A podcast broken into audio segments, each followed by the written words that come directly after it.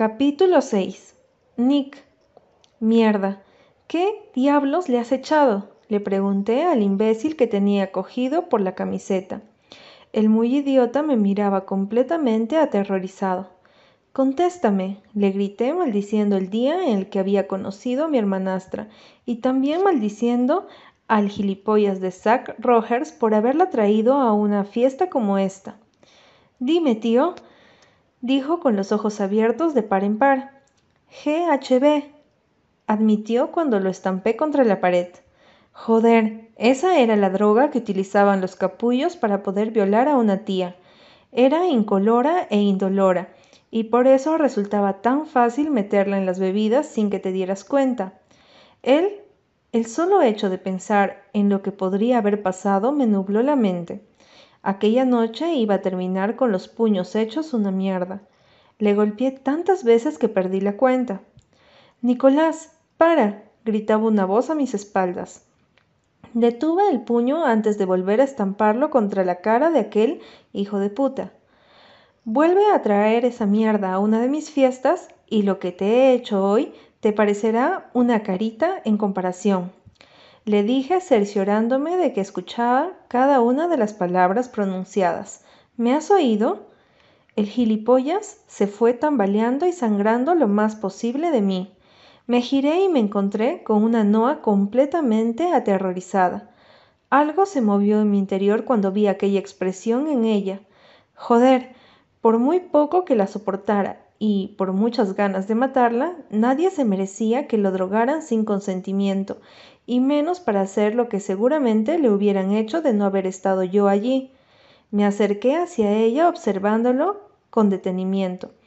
Tenía los ojos desorbitados, pero los tenía así desde que le había dado una paliza a por lo que aún no se veían los efectos de la droga. ¿Qué era lo que has bebido? le pregunté cuando llegué hasta ella. No me contestó, simplemente se me quedó mirando boquiabierta, asustada y temblorosa. Joder, Noah, no voy a hacerte daño, ¿vale? Le dije sintiéndome como un delincuente cuando en realidad yo no le había hecho absolutamente nada. Cuando la dejé tirada, supuse que simplemente llamaría a su madre y que se iría con nuestros padres a casa. No se me ocurrió que se subiría al coche del primer imbécil que parara y que vendría directamente a la fiesta, menos apropiada para una chica como ella. ¿Qué me he tragado? me preguntó, tragando saliva y observándome como si fuese el mismísimo diablo. Suspiré y miré hacia el techo mientras intentaba pensar con claridad. Mi padre me acababa de llamar para preguntarme dónde demonios estaba Noah. Su madre estaba preocupada y le había dicho que la llamaría cuanto antes, que Noah se había venido conmigo a casa de Eric y ahora mismo estaba mirando una película con su hermana. Había sido una mentira del todo improvisada, pero mi padre no podía enterarse de lo que había ocurrido aquella noche, ni de dónde había estado. Ya me había salvado de suficientes situaciones difíciles como para que ahora se enterase de que todo seguía absolutamente igual. Bastante me había costado mantener mi vida privada en la sombra, y no pensaba dejar que alguien como Noah lo estropease. En menos de un día había conseguido tocarme las narices más que cualquier otra mujer que hubiera tenido el placer de conocer. ¿Lo que has bebido tenía alcohol? Le pregunté, ignorando su pregunta. Ella me miró un segundo y luego negó con la cabeza. Era Coca-Cola, me respondió, y suspiré más aliviado. Si el GHB se mezclaba con alcohol, podía ser muy peligroso, pero si no, bueno, no voy a decir que fuera como fumarse un porro, Noah iba a maldecir haber venido a aquella fiesta. Estarás bien, le contesté cogiéndola del brazo y llevándola hasta donde estaba mi coche. Quiero matarte, me dijo, y cuando bajé la mirada pude ver que sus párpados habían comenzado a pesarle. Mierda, tenía que ponerla al teléfono con su madre antes de que fuera peor. En cuanto llegamos hasta mi coche, abrí la puerta del conductor y esperé a que se sentara. Entonces saqué el móvil.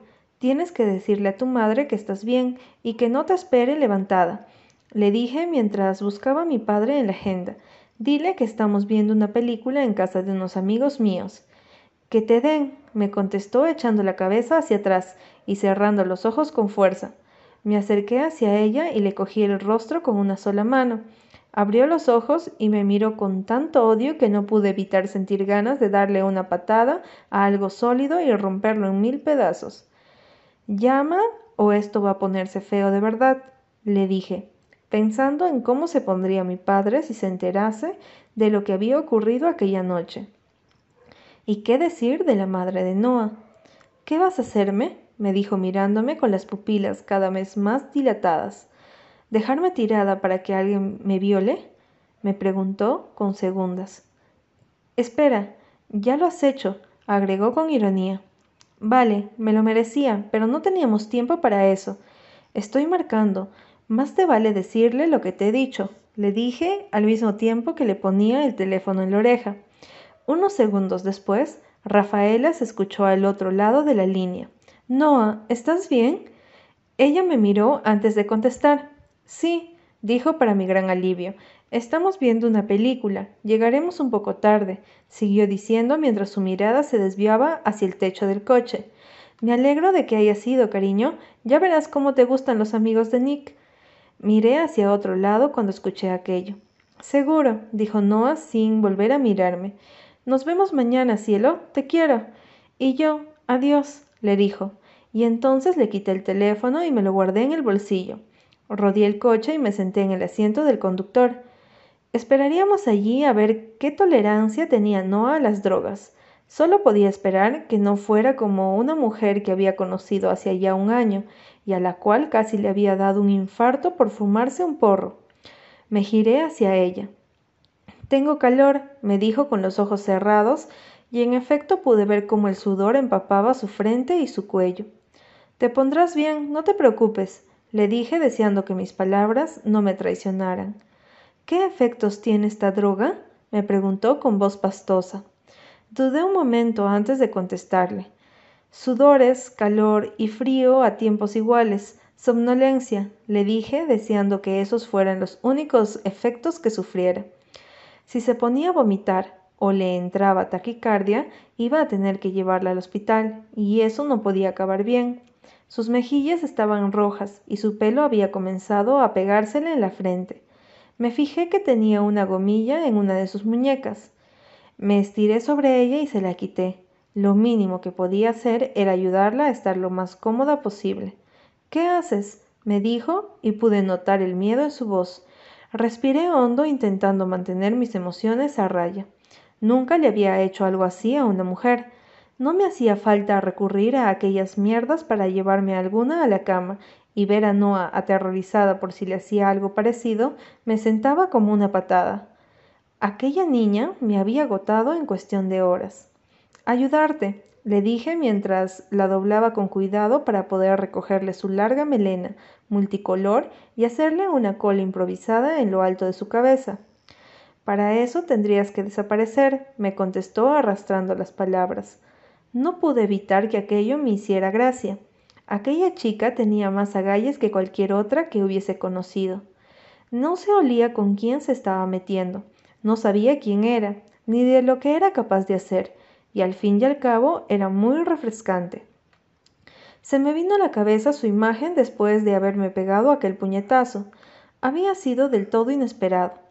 Es más, era el primer puñetazo que me daban en mucho tiempo.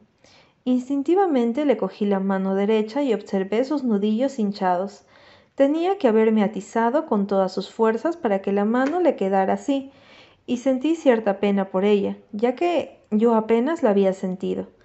De repente me vi a mí mismo enseñándole a Noah a atizar un puñetazo como Dios manda. La observé con cierta preocupación. Ahora que el cabello no le ocultaba el rostro, me pude fijar en ciertos rasgos que no había podido apreciar desde que la había conocido.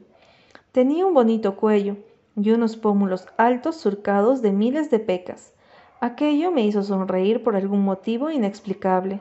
Sus pestañas eran largas y creaban una sombra oscura sobre sus mejillas, pero lo que me llamó la atención y me hizo fijarme con más atención fue el pequeño tatuaje que tenía justo debajo de su oreja izquierda, en lo alto de su cuello. Era un nudo del ocho. Instintivamente mi mirada se dirigió hacia mi brazo en donde me había tatuado ese mismo nudo hacia ya tres años y medio. Era un nudo perfecto, uno de los que más resistencia tenía, y por eso mismo había decidido tatuármelo. Significaba que si las cosas se entrelazaban bien, con cabeza, el resultado sería indestructible. No entendía cómo alguien como Noah podía haberse tatuado aquel nudo. Ni siquiera me lo imaginaba tatuándose cualquier cosa. Aquella chica no dejaba de sorprenderme. Con un dedo y con cuidado acaricié aquel tatuaje minúsculo en comparación con el mío, y sentí como la piel se nos ponía ambos de gallina. Noah se movió inquieta en su inconsciencia, y yo sentí algo en la boca de mi estómago, algo extraño y molesto. Me giré hacia el volante y puse el coche en marcha. Antes que nada me giré y le puse el cinturón de seguridad. Mis ojos volvieron a situarse en su tatuaje por unos segundos. Respiré profundamente y me centré en la carretera. Por suerte no me había dado tiempo a beber más que un chupito y una cerveza, así que conduje con tranquilidad hasta mi casa. Como siempre, las luces de fuera estaban encendidas. Ya eran pasadas las dos de la madrugada y recé para que nuestros padres estuvieran en la cama. Noah estaba totalmente fuera de juego y no podía permitirme que mi padre nos descubriera de aquella forma. Detuve el coche en mi plaza y me bajé intentando no hacer ruido. Con las llaves en la mano, rodeé el coche hasta acercarme hacia el asiento del acompañante. Con cuidado le quité el cinturón y la cogí en brazos. Estaba ardiendo y me preocupó que la fiebre le subiera lo suficiente como para tener que alarmarme de verdad. ¿Dónde estamos? Me preguntó tan bajo que apenas lo oí. Estamos en casa, le contesté para tranquilizarla al mismo tiempo que maniobraba para poder abrir la puerta con ella en brazos. No pesaba casi nada, seguramente unos cincuenta kilos o así. Dentro reinaba la oscuridad solo interrumpía por una pequeña lámpara que había encendida en una de las mesitas de la sala. Me dirigí hacia las escaleras con Noah entre mis brazos y suspiré con alivio al llegar hasta su habitación. Dentro estaba todo completamente oscuras. Los brazos de Noah se tensaron en mi cuello y me sujetaron con más fuerza. Me extrañó que siguiera consciente y me acerqué deprisa hasta su cama para poderla dejar y que estuviese más cómoda. No, dijo con voz asustada. Tranquila, le dije, extrañándome con la fuerza que me sujetaba a mí. No me dejes sola. Tengo miedo, me dijo y pude notar ese pánico en su voz. También me extrañó ya que estaba seguro que el causante de su miedo era yo, por lo que no tenía lógica que quisiera quedarse conmigo. Noah, estás en tu habitación, le dije sentándome en su cama con ella en mi regazo. Aquello era tan raro. Entonces abrió los ojos y me miró aterrorizada. La luz, me dijo con voz pastosa como si le estuviera costando la misma vida pronunciar aquellas palabras. La miré extrañada. No había ninguna luz encendida. Enciéndela, casi me rogó. La observé unos segundos y pude ver que no estaba tan asustada porque yo estuviera con ella en su habitación, ni por la droga ni por apenas poder moverse. Esa, estaba asustada por la oscuridad. ¿Le tienes miedo a la oscuridad? Le pregunté al mismo tiempo que me inclinaba con ella aún encima de mí y encendía su lámpara de noche. Su cuerpo se relajó al instante. Fruncí el ceño preguntándome por qué esa chica parecía ser tan complicada. Me incorporé y la coloqué sobre las almohadas. La observé unos instantes, cerciorándome de que respiraba con normalidad. Así era, y agradecí que Noah fuera fuerte ante cualquier mierda que se le cruzara en el camino. Lárgate de mi habitación, me dijo entonces, y eso fue exactamente lo que hice, y creo que fue lo más sensato en toda la noche.